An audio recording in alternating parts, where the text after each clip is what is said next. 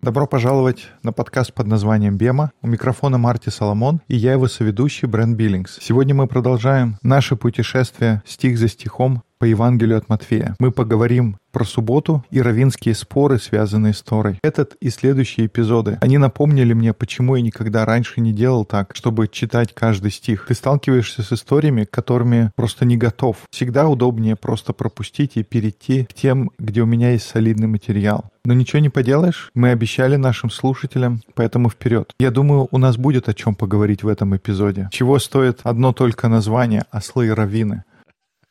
I think maybe when I don't have things to say, I talk even more. So that is probably true. Я уверен, мы найдем о чем поговорить. Я думаю, что порой, когда мне нечего сказать, я говорю даже больше, чем нужно. Я это заметил по своему сыну. Нам нужно было к врачу, нужно было сделать какой-то укол. И когда мы приехали и ждали в очереди, он болтал все время без умолку. Прямо видно, как от волнения его прорвало. Наверное, это у него от меня. Ну что ж, Брент, мы читаем Евангелие от Матфея, 12 главу. Мы постараемся пройти первую половину до 21 стиха. Ты мог бы начать читать. В то время проходил Иисус в субботу засеянными полями. Ученики же его взалкали и начали срывать колосья и есть. Фарисеи, увидев это, сказали ему, «Вот ученики твои делают, чего не должно делать в субботу. Извини, перебью тебя прямо здесь. Ты же не думал, что ты будешь читать весь отрывок без того, чтобы я тебя остановил. Здесь много чего можно сказать про контекст. Итак, они идут по полю в субботу, в шаббат. Это вполне допустимо по закону. В пределе одного-двух километров можно было находиться. В их равинском мире, если ты не уходишь далеко от города, то ты мог передвигаться сколько хотел. То есть что, пока ты не ушел на определенное расстояние, ты мог ходить сколько хотел?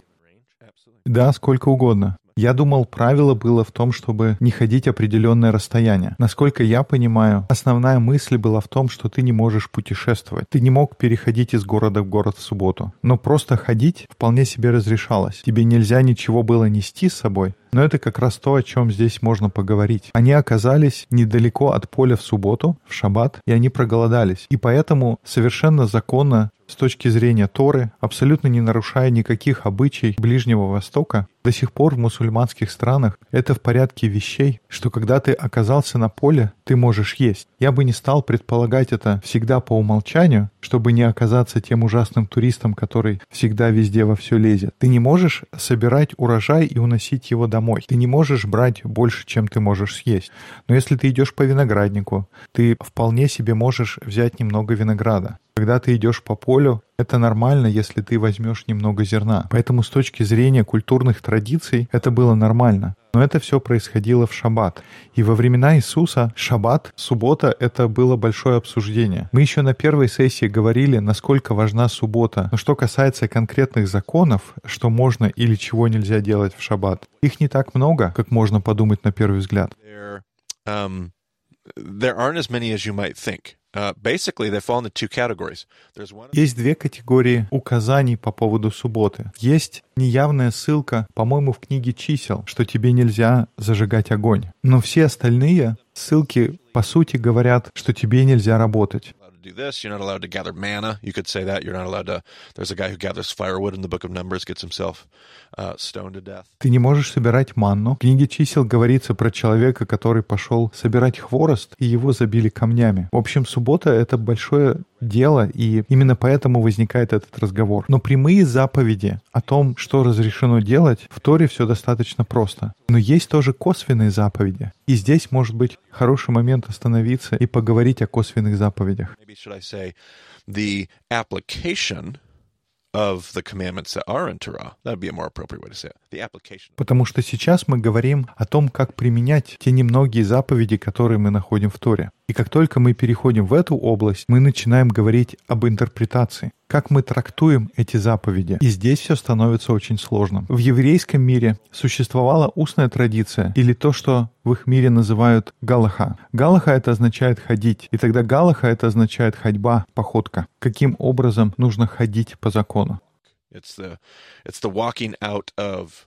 Ты помнишь, как мы говорили об отмене или исполнении закона? Так вот, Галаха — это равинские постановления о том, что значит исполнять Тору. И в тот момент истории в обществе существовала устная традиция, но эта традиция еще не была написана. В письменной форме она появляется где-то через столетие после Иисуса. И тоже где-то через столетие, может чуть меньше, они принимают Мишну. Это первый свод устной традиции, канонизированной и записанной устной традиции. Итак, Мишна. В этом своде есть около трех тысяч заповедей. Теперь, сколько всего заповедей было в Торе Бренд? 613. И из всех этих 613 можно буквально по пальцам пересчитать те, которые относились к субботе. Когда я рассказываю об этом в классе, я на доске рисую Тору и пишу 613. Затем вокруг этих 613 я рисую ограду, потому что после Вавилона, когда люди получили урок, Оказавшись в плену, евреи вернулись и сказали, мы больше никогда не хотим нарушать Божий закон. И поэтому, чтобы гарантированно не нарушить 613 заповедей данных Богом, они поставили свою собственную ограду вокруг этих 613 заповедей.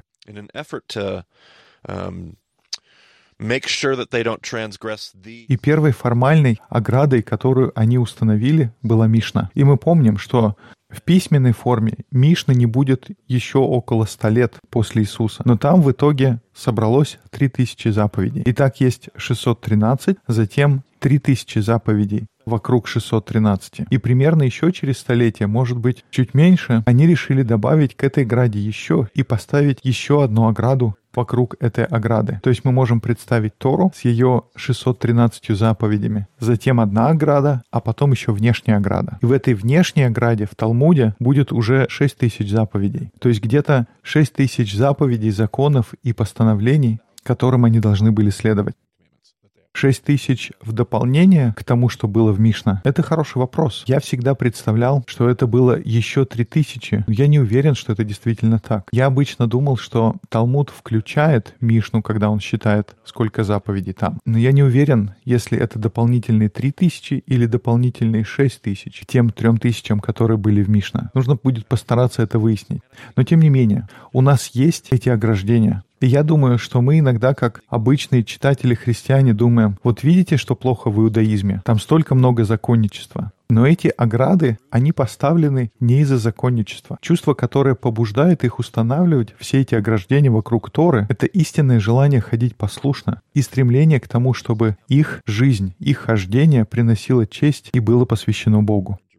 Ты был с нами, Брент, когда мы в Израиле ходили в магазин Шершем, где встретили Моша. Помнишь историю, которую он рассказывал об апельсинах? Он тогда говорил, что его жена была беременна, и посреди ночи ей захотелось апельсинов. Она сказала, я хочу апельсин. И он в красках рассказывал о том, как он шел в гору по снегу, что достаточно редко в Иерусалиме. Но он тащится в этот магазин и покупает один апельсин. Нет, он покупает 20 апельсинов. Он их приносит ей, и она берет один апельсин, выбирает самый лучший, но она хотела только один, и поэтому остальные 19, они ей не нужны. Их можно выбросить. И Моша говорил, христиане постоянно приходят и говорят, зачем вы занимаетесь этим закончеством? Они бы сказали, ну тебе просто нужно было пойти и купить один апельсин. Он говорит, конечно, я мог бы купить один апельсин, но мне не важно, что все остальные 19 пошли в помойку. Это мой дар, это что-то, что я хочу сделать для нее. И он говорит, точно так же мое послушание заповедям, как еврея, оно происходит не из того, что я законник, а потому что это мой дар. Это мой дар Адонаю. Адонай говорит, я хочу одно, а я даю ему это, но потом еще и еще. Это мой дар, это мой выбор. Вот какой мотив следовать не только одной заповеди, но даже большему набору. Поэтому прежде чем критиковать и не принимать такого подхода, мы должны понять, откуда он исходит.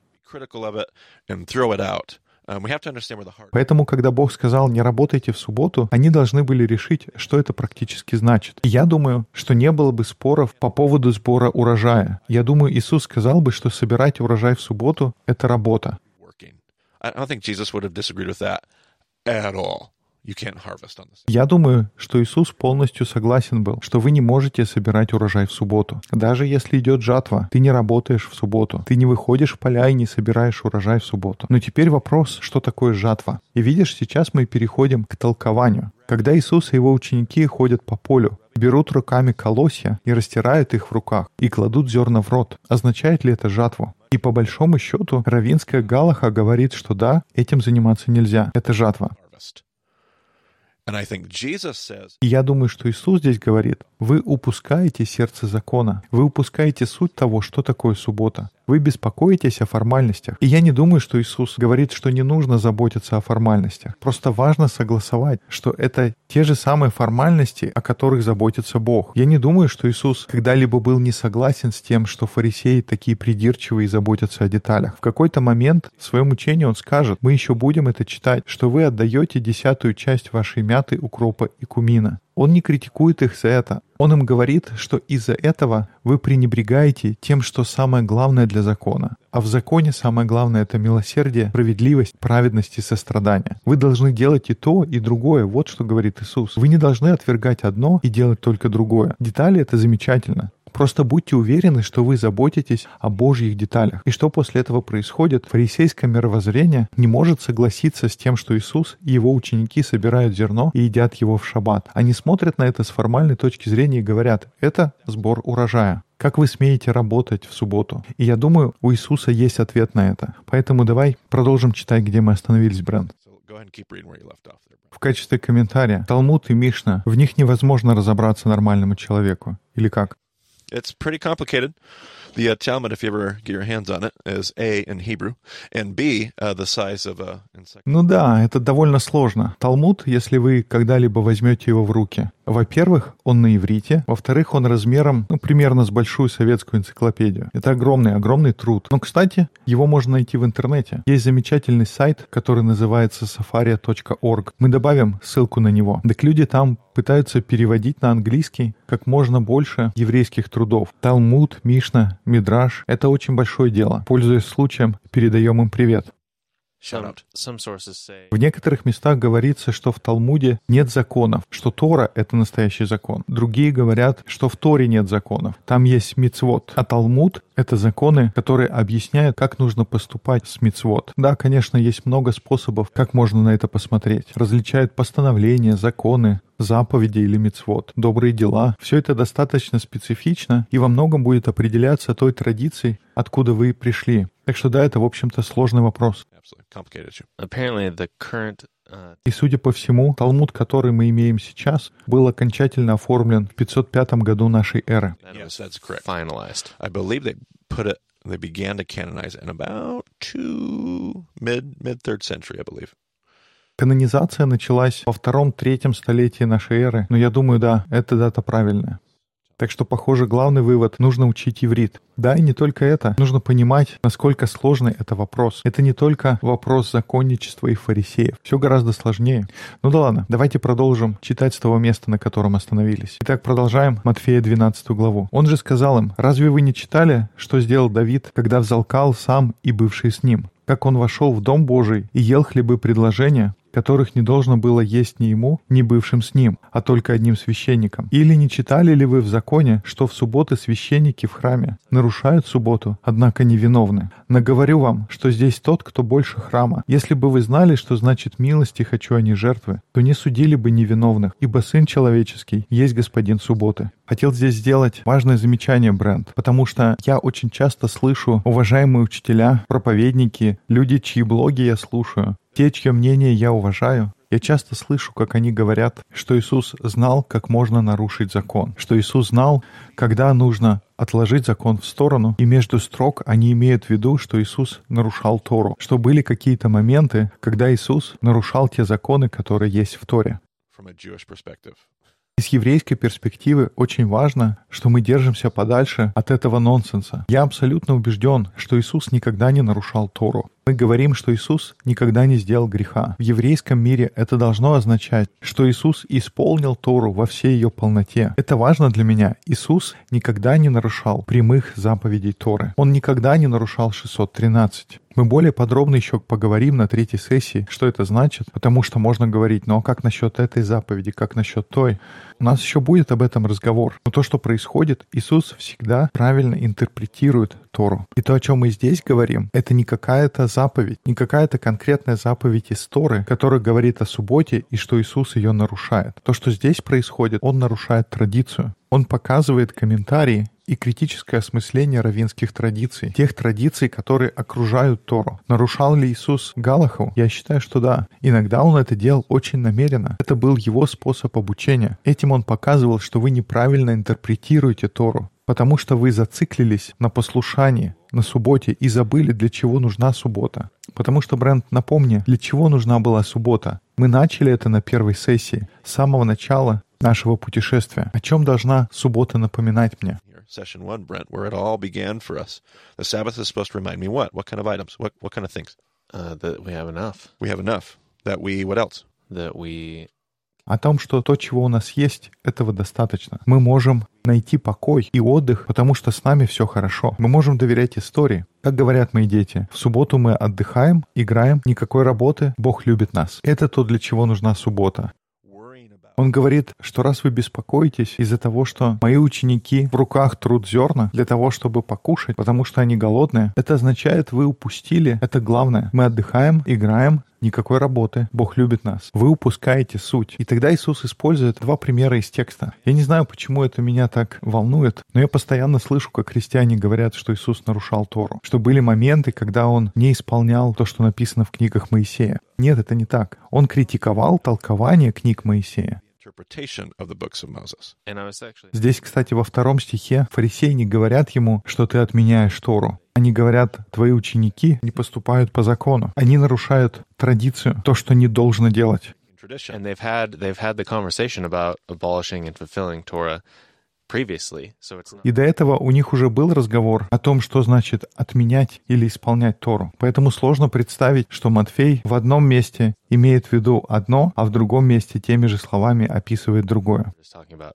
something else. Absolutely.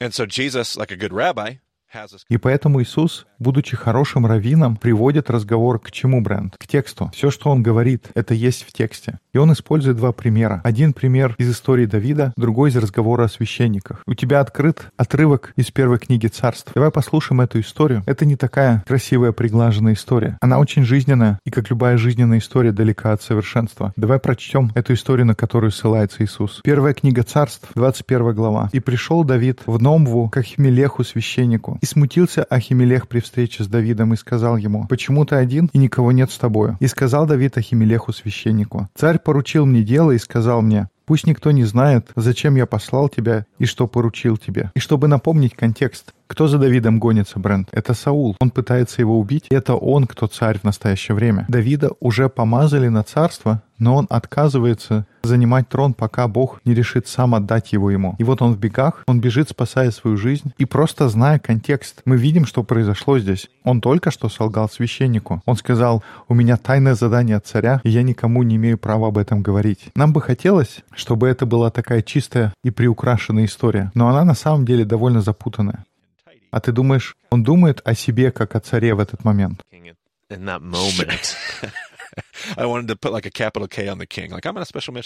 Типа он такой, я на специальном задании от царя с большой буквы. Ну не знаю, это с большой натяжкой можно назвать правдой. И давай посмотрим дальше.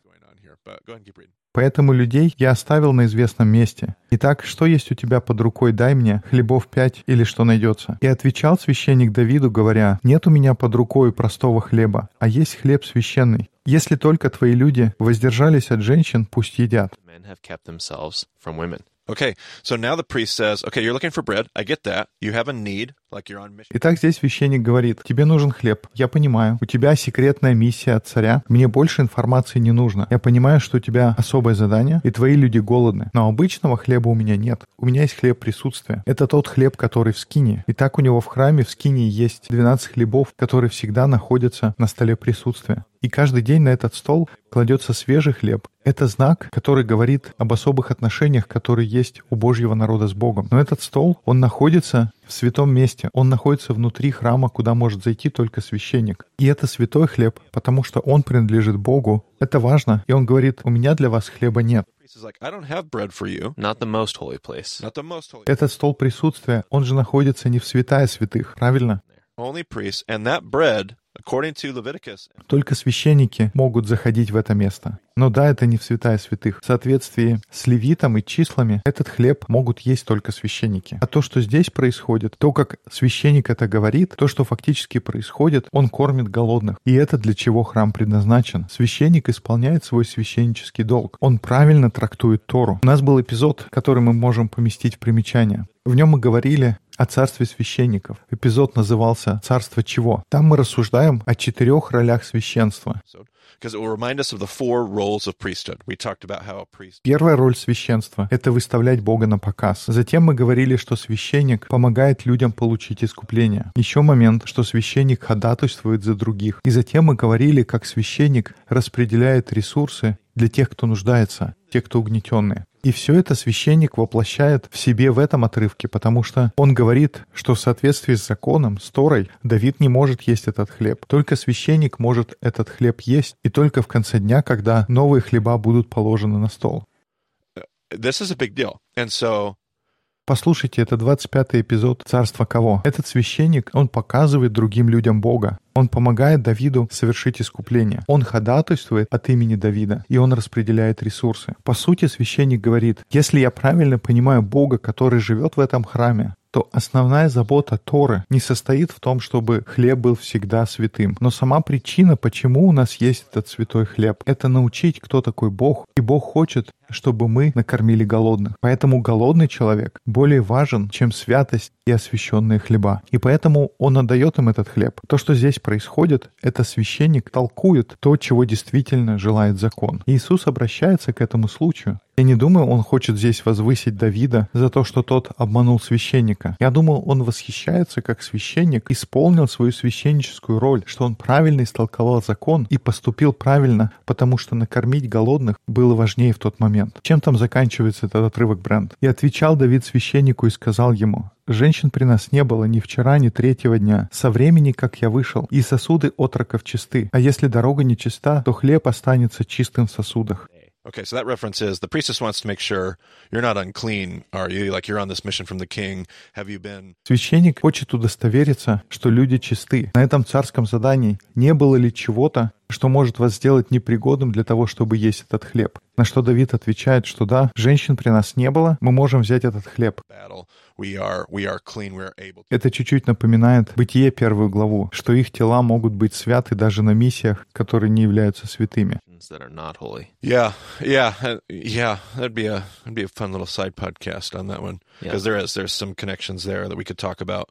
Um, I think David's initial point Этой теме можно было бы посвятить отдельный эпизод. Я думаю, что Давид хотел здесь сказать, что даже когда царь посылает нас на не очень благовидные вещи, идти сражаться и убивать, например, все равно наши тела святы. Поэтому, если мы не воевали, то с нами все хорошо.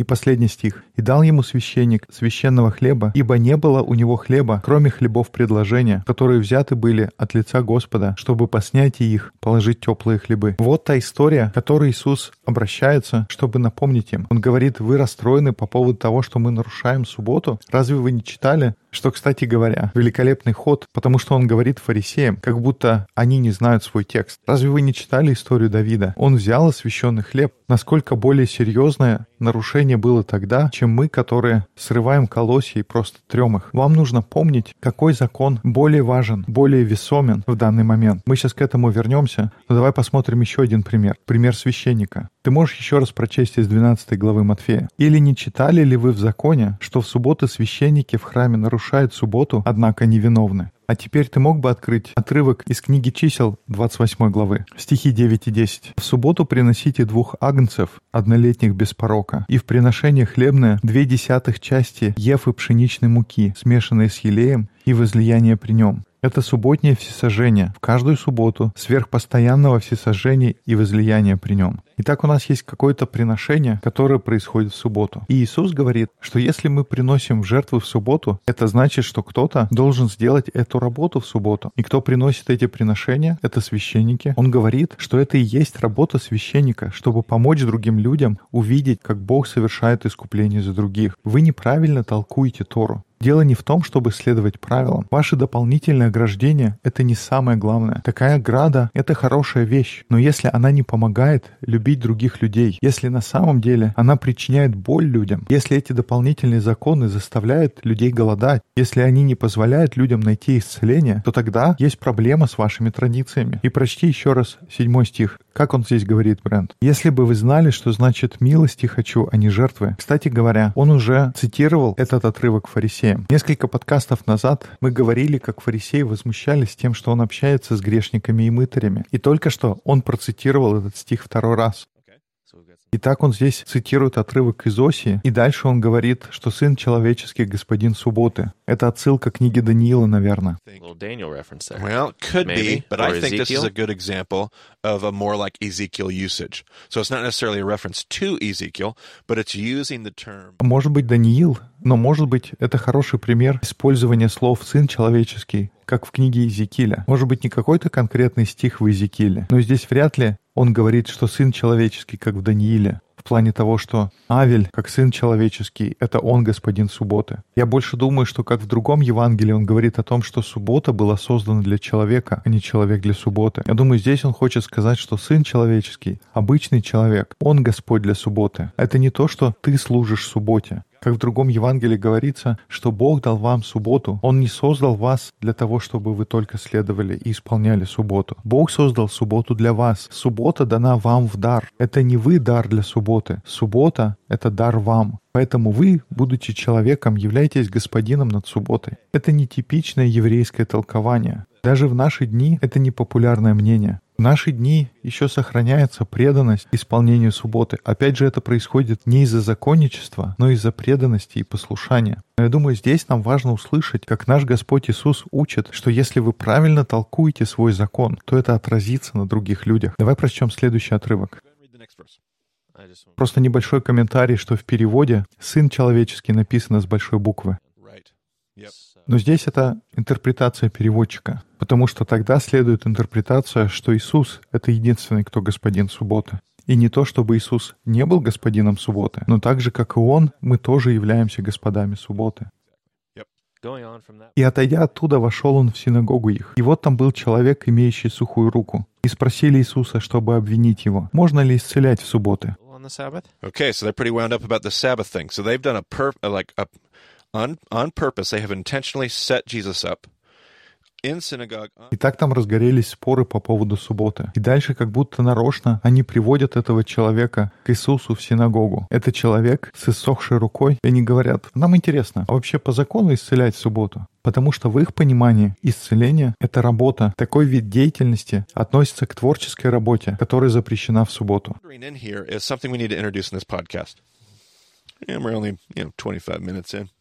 Сегодня нам нужно затронуть эту тему. Всего 25 минут прошло. Нормально, у нас еще 10 стихов впереди. Но нам нужно понимать, что во времена Иисуса это были времена масштабных раввинских дебатов. Да и в принципе всегда происходит столкновение раввинских мнений. Даже есть такая шутка, что если соберутся 5 раввинов, у них будет 8 мнений. Никогда нет полного единства. Всегда есть какое-то напряжение и какие-то разборки между раввинскими школами практически на протяжении всей еврейской истории. Будут, может быть, два главных раввинских голоса, которые спорят между собой. И этот спор, он отражает раввинскую культуру. Там всегда есть напряжение и нет всегда полного согласия. Всегда сталкиваются консервативные взгляды и прогрессивные. Всегда есть кто-то, кто больше склоняется вправо, а есть кто-то, кто больше склоняется к левым взглядам. Эти равинские голоса всегда находятся в борьбе. Во времена Иисуса те два равинских голоса, которые определяли такое напряжение, это были раввины, которые жили в поколении, которое непосредственно предшествовало Иисусу. Был раввин, которого звали Гилель, и раввин по имени Шамай. И происходил спор между домом Гилеля и домом Шамая. На каком-то из предыдущих подкастов Иисус сказал «Мое иго,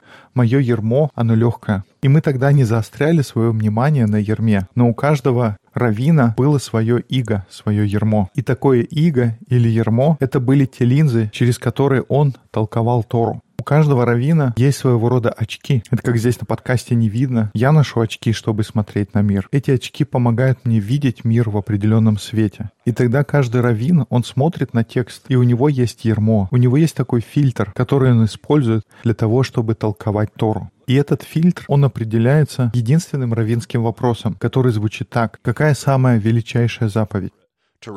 That filter На протяжении всей истории все раввины соглашались, что самая великая заповедь, с кем бы ты ни говорил, все всегда сходились в том, что самая великая заповедь — это возлюбить Господа твоего всем своим сердцем, всей своей душой и всем разумением твоим. Все всегда соглашались, что это величайшая из всех заповедей. Но самые оживленные споры, в чем раввины расходились, это в том, какая вторая самая великая заповедь после этой. И вот эта вторая величайшая заповедь, она определяет те очки, она определяет тот фильтр, через который вы толкуете Тору.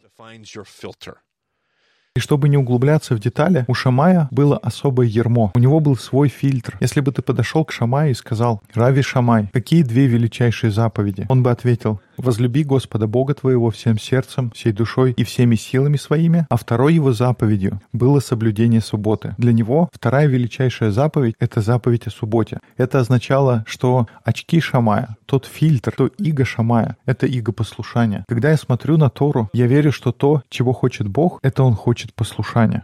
When I look at Torah, what I believe God wants is God wants obedience.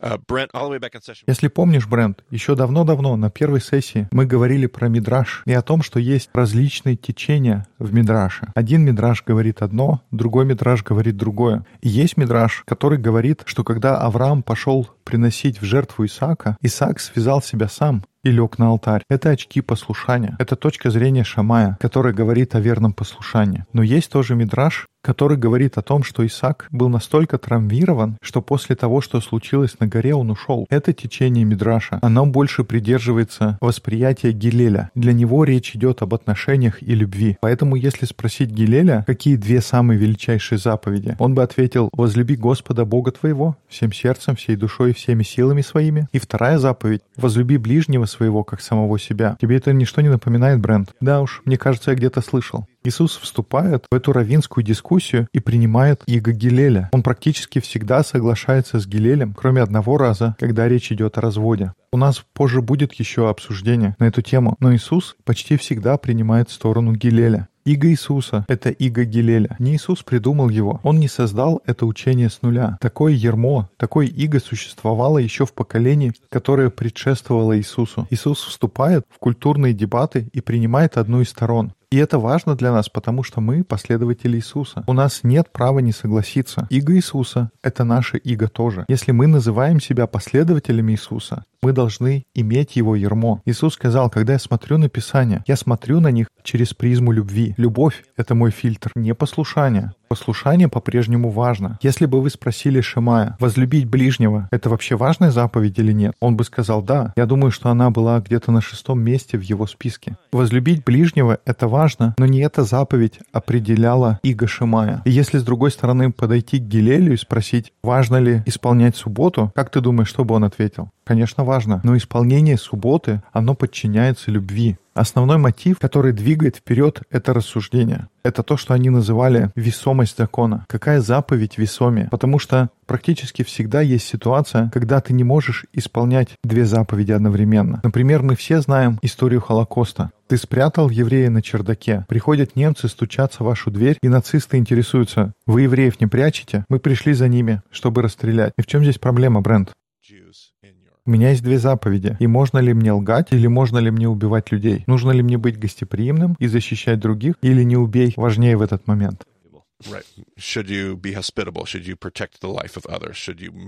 Какая заповедь в этот момент весомее? Как бы ты ни решил поступать, ты все равно нарушишь заповедь. Но это неверный взгляд. В нашем обществе евангельской морали мы думаем о том, какую заповедь я могу нарушить. Но Иисус бы сказал, нужно смотреть на это не как на нарушение заповеди, но нам нужно смотреть на это как на исполнение правильной заповеди. Если ты выбираешь правильную заповедь, то ты не нарушаешь закон вообще, потому что, исполняя правильную заповедь, ты исполняешь Тору. Это то, что сделал священник. Когда священник подавал Давиду освященный хлеб, ему нужно было решить, какая заповедь весомее. Важнее, чтобы этот хлеб оставался освященным, или важнее не оставить кого-то голодным. И священник выбрал заботу о людях, а не заботу о святости. Это показатель. И в этом, по словам Иисуса, он правильно истолковал Тору. Поэтому, когда ты спрашиваешь Гилеля или Шамая об их иге, это по сути вопрос о том, что весомее.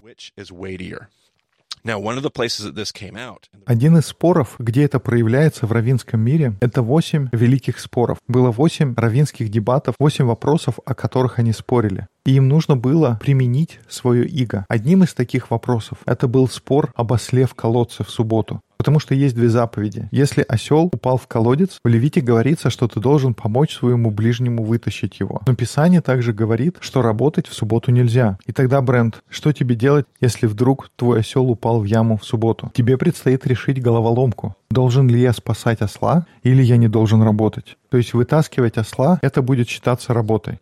Uh, about pulling a donkey out of a pit is work. because you're actually going to have to, especially according to rabbinic tradition, you're going to have to exert, Тебе придется физически делать работу. Нужно пойти за веревками. Тебе придется напрягаться. Есть история в Евангелии от Иоанна, где хромому человеку Иисус говорит «Встань и неси свою циновку». Что-то поднимать и нести — это уже считалось работой. Поэтому поднимать осла из ямы — это та еще работа. I know, right? So there's definitely this, this, uh, um, so Итак, совершенно точно, доставать осла — это работа. И то, что говорит здесь Иисус, помогает нам понять спор между Шамаем и Гилелем. Если вдруг осел упал в колодец в субботу, то тогда Шамай говорит, доставать нельзя, ему нельзя помогать, тебе нужно соблюдать субботу. Но если Гилель смотрит на ту же самую ситуацию, он говорит, конечно, тебе нужно сделать. Спасти жизнь — это важнее. Любовь к животному — это лучше, чем позволить ему умереть из-за своего послушания. Надеюсь, понятно, как работает ермо.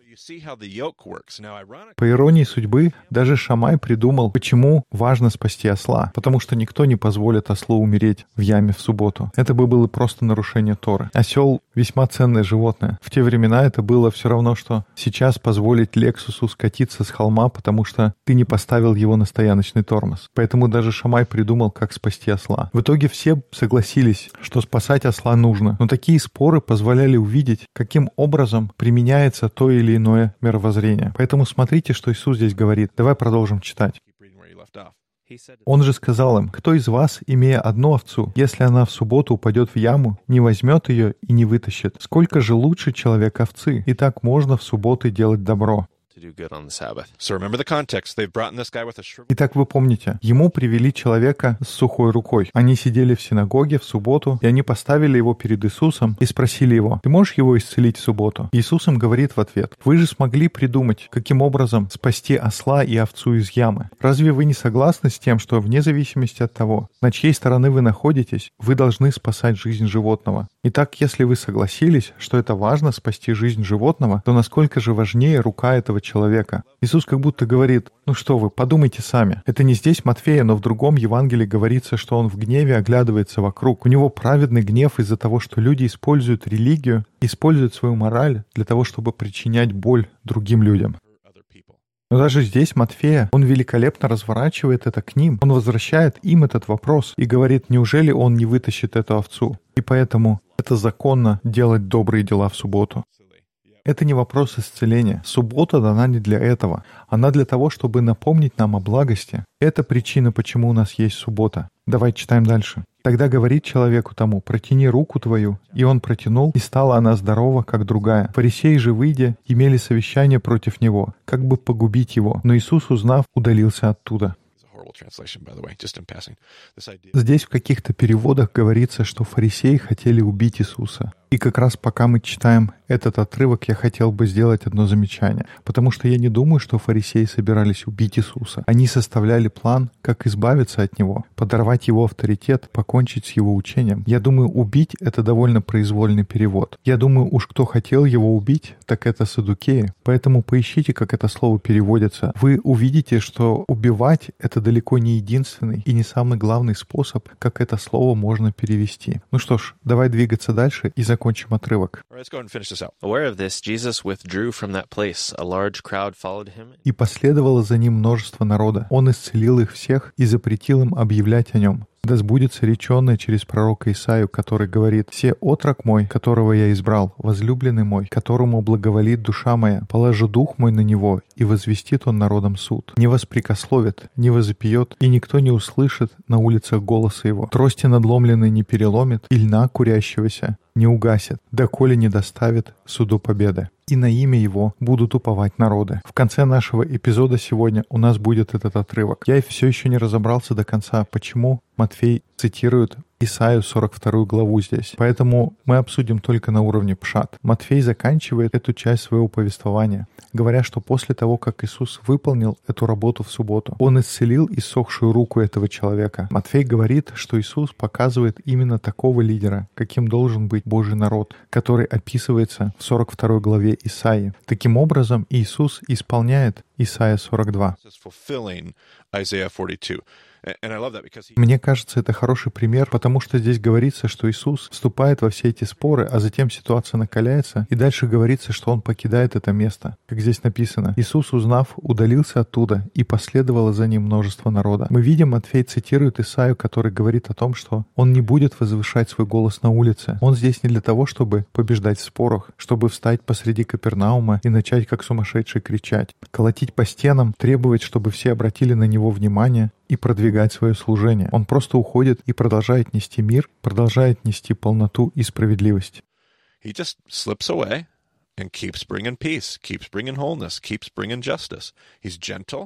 Он не будет ни спорить, ни кричать, никто не услышит его голоса на улицах. Тростника надломленного он не переломит, тлеющего фитиля не погасит. Он не пытается продвинуть какую-то масштабную программу. Он запрещает людям говорить о том, что происходит. Он несет царство и несет справедливость. И когда люди видят это, народ приходит к нему за мудростью.